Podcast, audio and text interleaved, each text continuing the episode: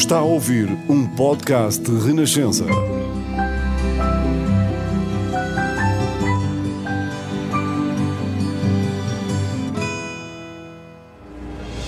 Novos caminhos estão abertos à democracia em Portugal, de vitória do 25 de Abril. E esta hora marca a vitória da liberdade no nosso país. Que cada nova geração tenha uma vida mais digna de ser vivida. Não podemos consentir que os fascistas voltem ao poder onde quer que seja. Dos que amam a justiça e a paz.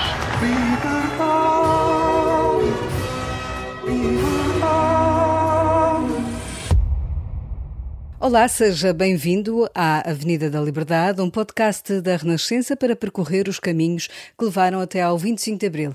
Eu sou a Maria João Costa e trago histórias e reflexões como esta para lhe mostrar. O sonho mais importante que é vivemos em liberdade está concretizado. Se pergunta que é uma, se é uma liberdade plena, não, é. E ultimamente, até nos últimos tempos, às vezes há ali coisas que, que não estão bem. Por exemplo, a pessoa quando está ao telefone já não sabe se está a ser escutado ou não. Mesmo que não tenha nada que coisa, mas às vezes é isso. Há, às vezes há uma névoa, um clima cobre e que nos incomoda. Diz de si que era o homem do terreno. Ao lado de Diogo Freitas do Amaral e Adelino Amar da Costa, foi um dos fundadores do CDS, o partido criado a 19 de julho de 1974. Foi um dos deputados da Assembleia Constituinte, era então vice-presidente da bancada do CDS.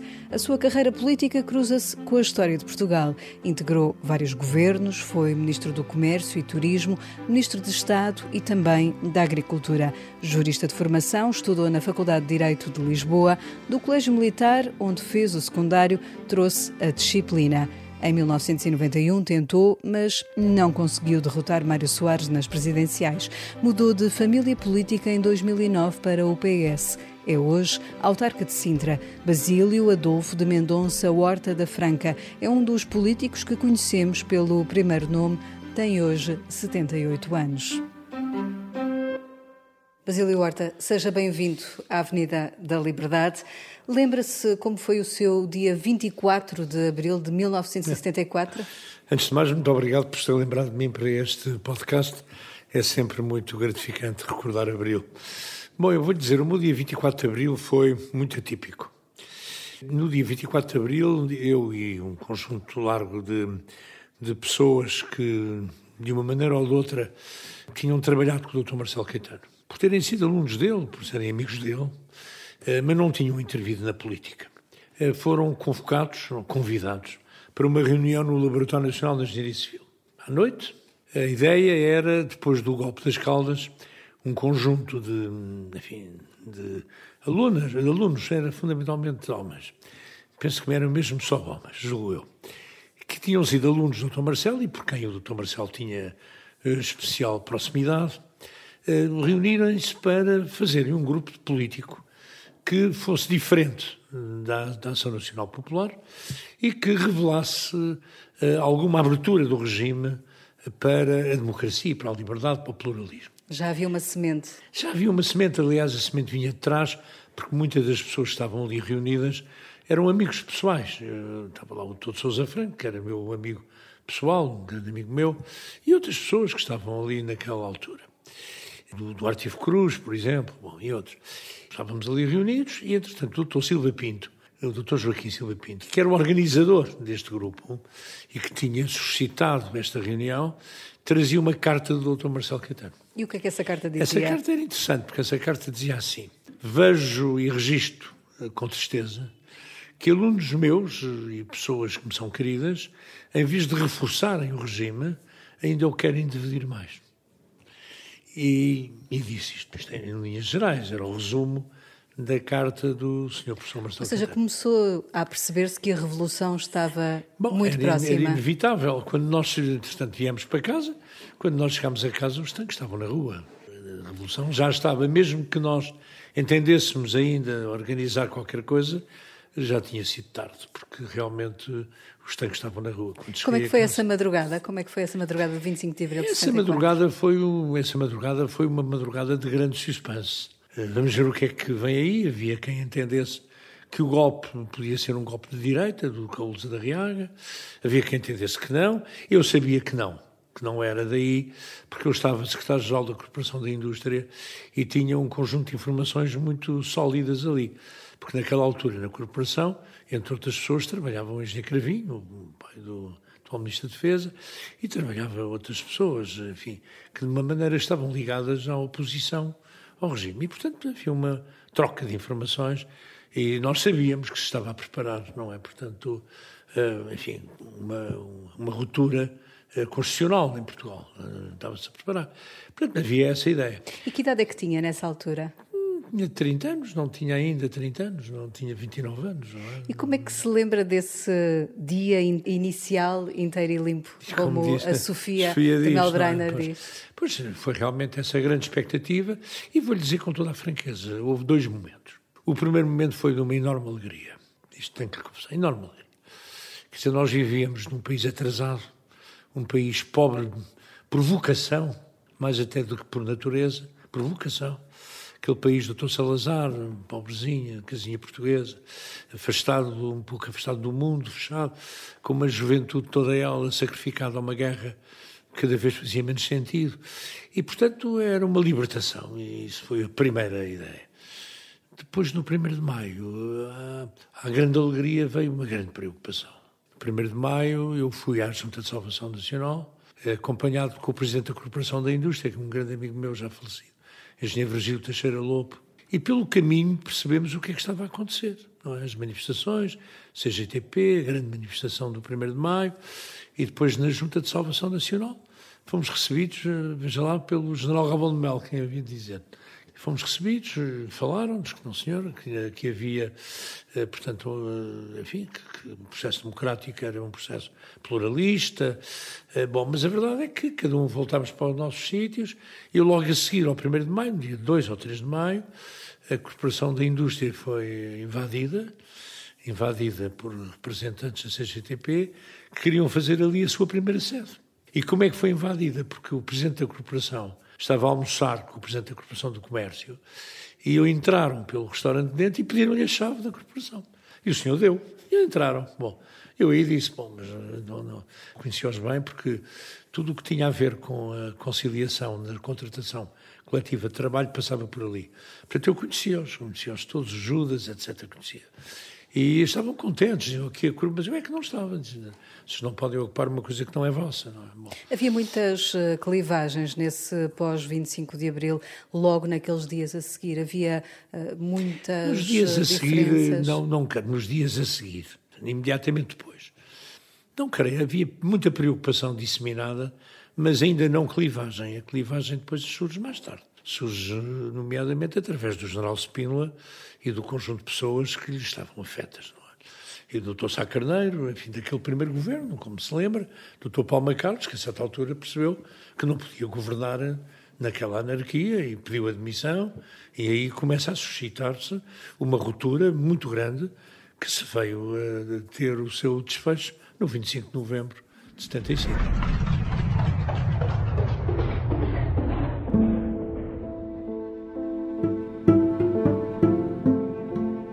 Soldados, como militares, o vosso compromisso não é com os homens. O vosso compromisso não é com as ideologias, nem com os partidos, muito menos com as revoluções. O vosso compromisso, a vossa aposta é com a pátria.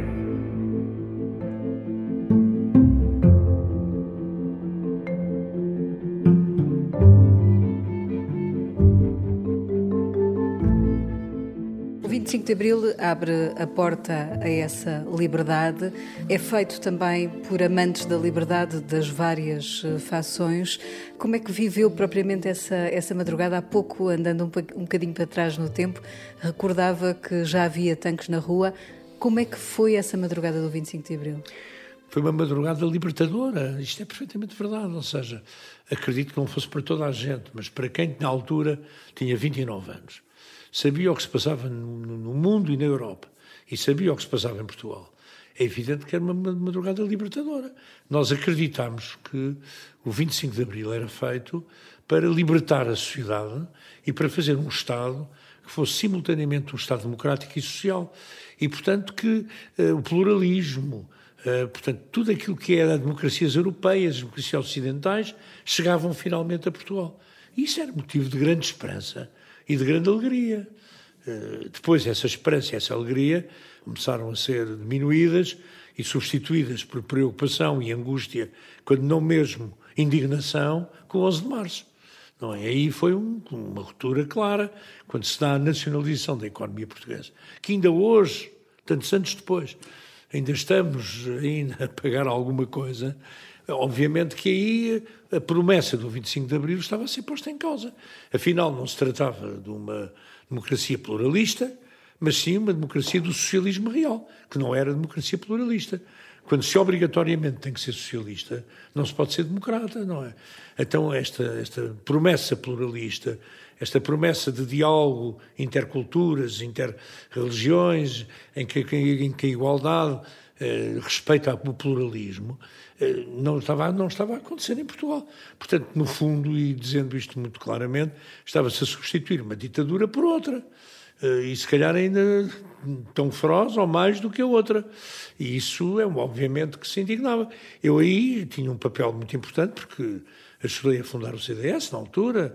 No dia 19 de julho de 1974. Sim, convidado pelo, pelo António Luciano, foi o António Luciano Sousa Franco que me convida para ir, e depois a seguir eu conheci o Adelina Mar da Costa eh, mal, porque éramos dois diretores gerais mais novos na altura da Administração Pública Portuguesa, eu no Ministério das Corporações, no Ministério da Educação, eh, portanto tinha esse contacto, me conhecia o doutor Diogo Feitas Amaral da faculdade, embora mais velho, mais antigo do que eu. Sentiram que estavam a fazer uh, nascer uh, a democracia moderna ao criar um partido como o CDS nesse claro, dia? Nós estávamos aí, claro, isso foi talvez um momento político da minha vida, foi o mais mais apelativo e que foi mais profundamente vivido esse.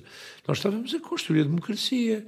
Quer dizer, quando todo o país se inclina para a esquerda e para a extrema-esquerda, há um conjunto de jovens, eh, uns jovens, outros menos jovens, que nos fundadores também havia pessoas menos jovens, mas que diz nós somos diferentes, nós não somos socialistas, nós somos democratas cristãos, eh, e a, e a democracia pluralista é exatamente isso é a convivência, o diálogo entre democratas cristãos, socialistas, comunistas, pessoas até mais à direita, porque é isto, mas é uma convivência em que o diálogo se sobrepõe ao autoritarismo e à exclusão é? e ao segregacionismo. Foi isso que depois se veio verificar. Eh, eu, eu, eu fui fundador do partido, ajudei a fundar o partido, fui o primeiro secretário, o primeiro, não, o segundo secretário-geral ativo porque o primeiro foi o Adelino Amar da Costa logo. Era o Diogo, presidente do partido, e o Adelino, secretário-geral logo. E depois a seguir o secretário-geral, que era para ser, com 11 de março, foi para o Brasil, e acabei por ser eu, e decidi ser secretário-geral do partido, o convite que me foi feito pelo saudoso engenheiro Azevedo Coutinho, eh, no Congresso do Porto, sitiados. Foi aí que eu disse, oh, esta liberdade está a passar pela minha casa, pelo meu país, não só, mas pelo, por mim e decidi ser secretário-geral. Foi aí. Eu era Era uma questão quase de missão uh, pessoal era, também. Era um desafio pessoal, é evidente que era, evidente que era. Isso foi muito, nessa, nessa altura, foi um desafio pessoal muito do Diogo, do Adelino e eu, em graus diferentes, mas muito. Eu nunca fiz, nessa altura, nenhum comício sem ser com violência física. Não é? Nenhum. É verdade. A primeira vez que fizemos um comício em Lisboa, na Praça de Torres de Campo Pequeno, eu fui ter com, com o Vasco Lourenço, eu e o Adelino, que era, que era governador militar de Lisboa. Ele conta uma coisa que não é bem a, a mesma coisa. O que foi, a mesma verdade, versão. Não é, é uma versão semelhante, mas não é a mesma mesma. Porque ele disse, ah, vocês podem fazer à vontade e tal. Eh, não é bem assim. Nós fomos lá dizer, nós vamos fazer um comício. E desta vez vamos ter segurança porque vamos ter mesmo segurança. Portanto, temos que comunicar isso. E ele disse-nos, enquanto não forem ilegalizados, podem fazer os comícios que quiserem. Foi assim. E nós temos muito bem, vamos lá embora. E realmente é verdade, quer dizer, ainda houve umas caramuças. Não? Mas Isso foi em que altura? Isto foi em 75, antes do 25 de novembro, portanto... Lembro-me quem falou nesse comício, lembro perfeitamente quem falou nesse comício. Falou o Diogo, falou o Adelino, o Vítor Samachado, esse grande homem, o Vítor Sá Machado. Foi vice-presidente dele na, Não, na bancada parlamentar. O Vítor Sá Machado foi presidente da bancada parlamentar, da Constituinte, eu fui vice-presidente. Era vice-presidente da bancada parlamentar, secretário-geral do partido e vice-presidente da bancada parlamentar. E fui colega dele no governo, no governo PS-CDS, precisamente, como se vê. Era assim que nós entendíamos. não é? Basílio Horta, deixe-me perguntar-lhe como foram as primeiras eleições de 1975. O que é que signif- significou para si também, eh, pessoalmente, votar nessas eleições? Foi o exercício pleno da liberdade. E naquela altura também estava a votar eh, em mim, porque, porque- e no meu partido, e na minha gente. Eh, Foi muito bom. E foi umas eleições fantásticas, sabe? Nós, nessa altura, tínhamos uma coligação com o PDC, o de Santos Osório. E aconteceu que no 11 de março, pouco tempo antes do 25 de abril, o engenheiro o, o Santos Osório, que ainda é vivo, e a mulher vão para a Espanha, fogem de Portugal. E o PDC é ilegalizado. E nós estivemos à beira de ser ilegalizados. Uma longa história, não à beira. Eu lembro-me que estava eh, no Palácio de Belém, eh, com o Emílio Pinheiro, com o engenheiro Emílio Pinheiro, os dois, e tivemos ali horas, não é? E havia alguém que, e alguém que tinha sido meu colega do Colégio Militar, que veio ter comigo e connosco e disse, pá, sabes o que é que estamos ali a discutir ali ao lado? É se vos fuzilamos ou não. Então, Mas porquê? porquê? Nós estamos aqui, quer dizer, não, não, não, não fugimos para parte nenhuma. Claro que não, aquilo era, era uma força de expressão, julgo eu, naquele tempo. E a verdade é que não fomos ilegalizados, para espanto de algumas pessoas, porque havia quem entendesse que nós íamos ser ilegalizados, mas não fomos. Conclusão, nós tivemos que refazer as listas todas, sozinhos, num curtíssimo espaço de tempo. E refizemos. E já agora vou-lhe contar uma coisa engraçada. Refizemos, e a única vez que o CDS, na sua vida toda, ganhou umas eleições num distrito, Distrito da Guarda, foi nessa altura. E ganhou as eleições no Distrito da Guarda com um candidato que era de Braga, da boa reguladora de Braga. Porque o candidato do, do- da Guarda, um excelente senhor, amedrontou-se com 11 de março e não quis mais entrar na política. Portanto, tivemos que arranjar alguém de, de Braga, que veio à Guarda ganhar as eleições pelo CDS. Que engraçado. Tempos muito agitados. Sim, mas muito apaixonados. E para nós, CDS, é uma vitória muito importante, talvez a mais importante desta revolução, a libertação do homem português, a possibilidade do homem português, a partir de agora, se poder exprimir em sede constitucional, portanto, com direitos constitucionalmente protegidos, da maneira livre e viver em liberdade. No fim de contas, para nós, essa é a principal, ou uma das principais conquistas do 25 de Abril.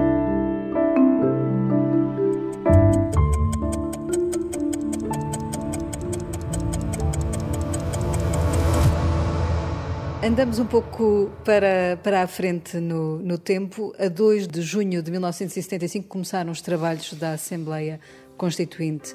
Como é que era esse dia a dia no, no Parlamento, nesta Assembleia Constituinte, Basílio Horta? Era muito interessante. A primeira discussão grande que se teve, grande, e, e que levou realmente a, a rupturas violentíssimas da Assembleia, era saber se a Assembleia devia ter antes da ordem do dia ou não.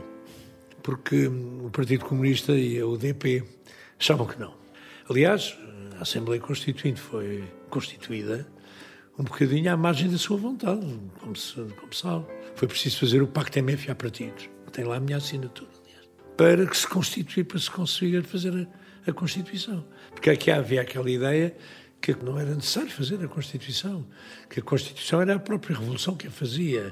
Havia aquele grande embate entre a chamada legitimidade revolucionária e a legitimidade democrática. Era um embate enorme que se refletiu. Aí não tinha dúvidas de qual era o caminho. eu, eu não, nem eu nem os meus amigos ganharam.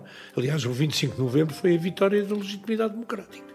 Portanto, agora, quem defendia a legitimidade revolucionária achava que a Assembleia Constituinte era uma manifestação burguesa eh, insuscetível de ser aprofundada. Portanto, período antes da ordem do dia em que se discutia política era impossível, porque aquela Assembleia Constituinte não era para isso.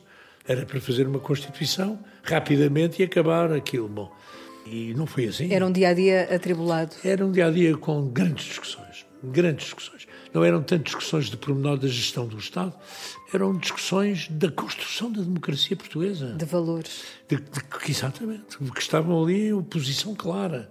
Havia quem entendesse que o caminho era o caminho da revolução, que não estava acabada e que se tinha que acabar, e que havia quem entendesse que o caminho era acabar, era, era cumprir o 25 de Abril, criar uma democracia sólida, pluralista, capaz de desenvolver o país económico e socialmente.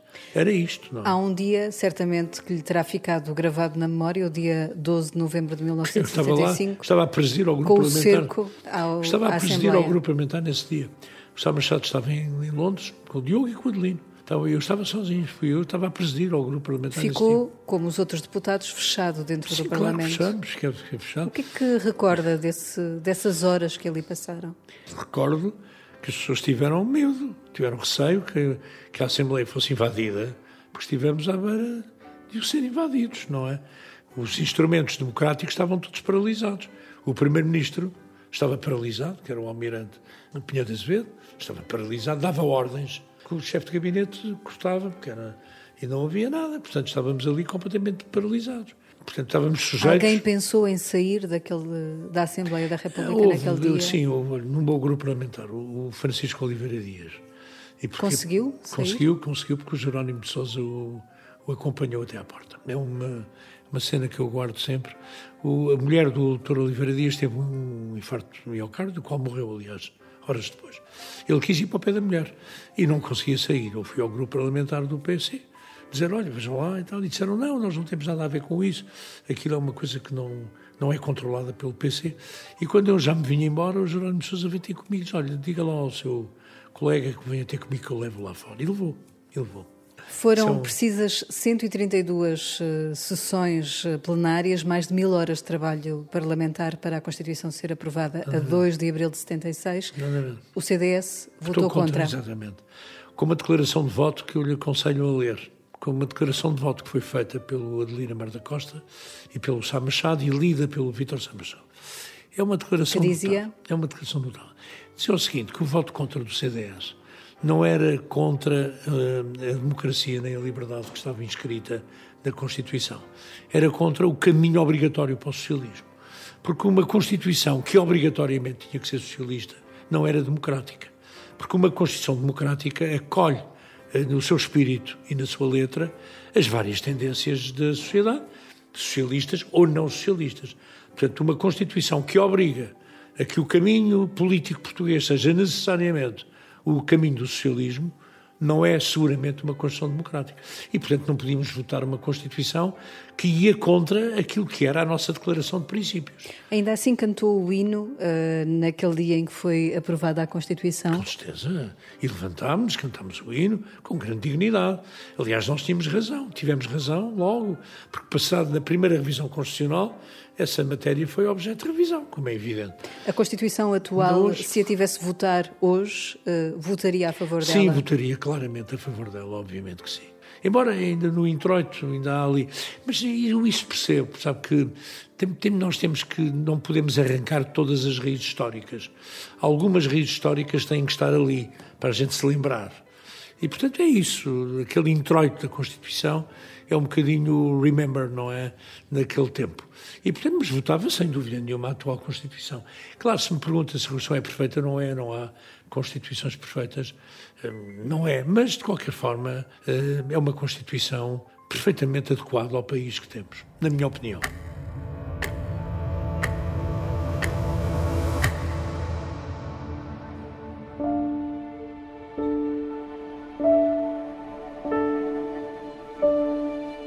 Estamos em 2022. Exerceu várias eh, funções eh, públicas, eh, políticas ao longo da sua vida. Foi ministro em vários governos, com uhum. várias pastas. Uhum. É hoje autarca aqui uhum. em Sintra.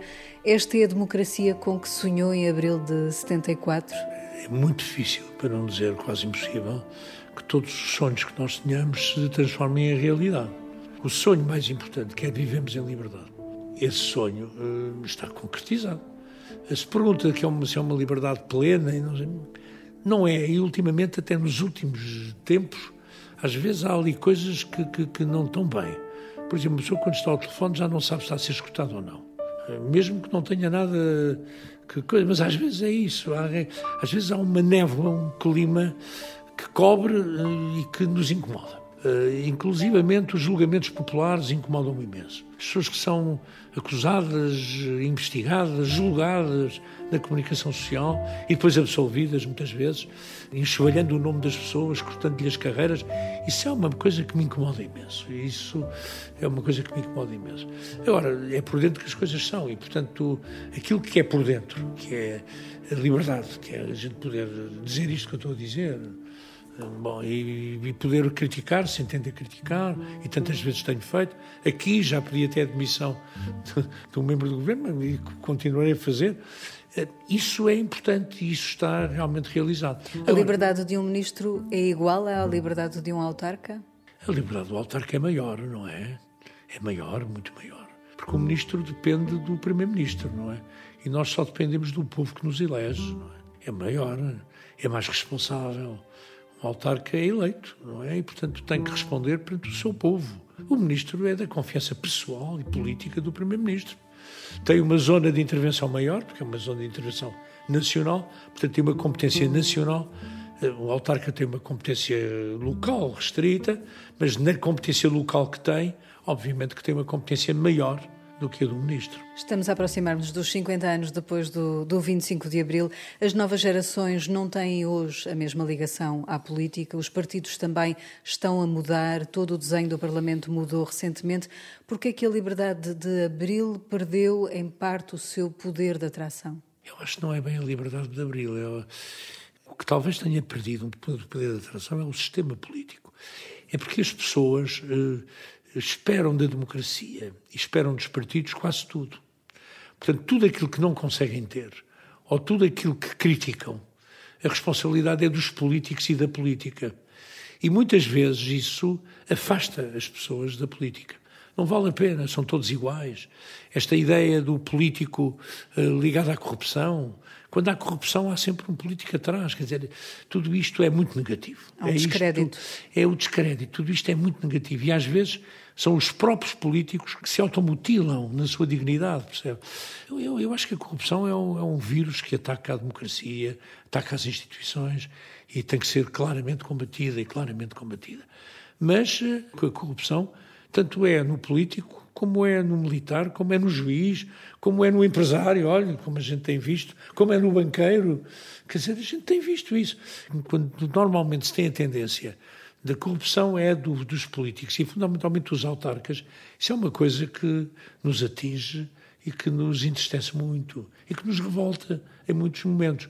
Portanto, eu acho que há aqui uma, uma pedagogia democrática eh, que os partidos muitas vezes se afastam dela. Uma das funções dos partidos políticos é, a pedagogia. para além da representação do Estado, é a pedagogia. E a pedagogia política não é o forte dos partidos. E é pena, e é pena, porque muitas vezes está aí este afastamento das pessoas. Está aí. E depois, é claro, há sempre partidos que se organizam para representar aqueles que, que protestam e que se excluem e que, e que têm isto. É normal em democracia que isso aconteça. Bom, e isto também contribui porque depois esse discurso, muitas vezes, é um discurso eh, que não é objetivo, é um discurso de protesto pelo protesto, pegam em pequenas coisas para fazer grandes ataques e grandes à política, ao sistema. Eh, bom, e isso é evidente que, se não for contrariado pedagogicamente, tem efeitos negativos. Mas mesmo assim, até agora, percebe-se que o êxito desse tipo de discurso não é muito grande, porque ter 6% ou 7%, bom, não se pode dizer que seja um êxito enorme. Como é que se ligam as novas gerações de novo à política com a mesma paixão com que recordou no início deste, desta Avenida da Liberdade é. o dia 24 de abril de 74? Pelo exemplo. A única hipótese é pelo exemplo. É os políticos eh, mostrarem, pelo exemplo, que vale a pena fazer política. Que a política é ao serviço de todos, para todos. Que a política não é um emprego qualquer. Eh, num emprego privado, uma pessoa tem que satisfazer o patrão. E o patrão ou é uma pessoa ou é uma sociedade. Na política, o patrão, entre aspas, é a comunidade. São os interesses da comunidade. O nosso lucro é o bem-estar das pessoas. O lucro de um autarca ou de um político tem que ser o bem-estar das pessoas que representa.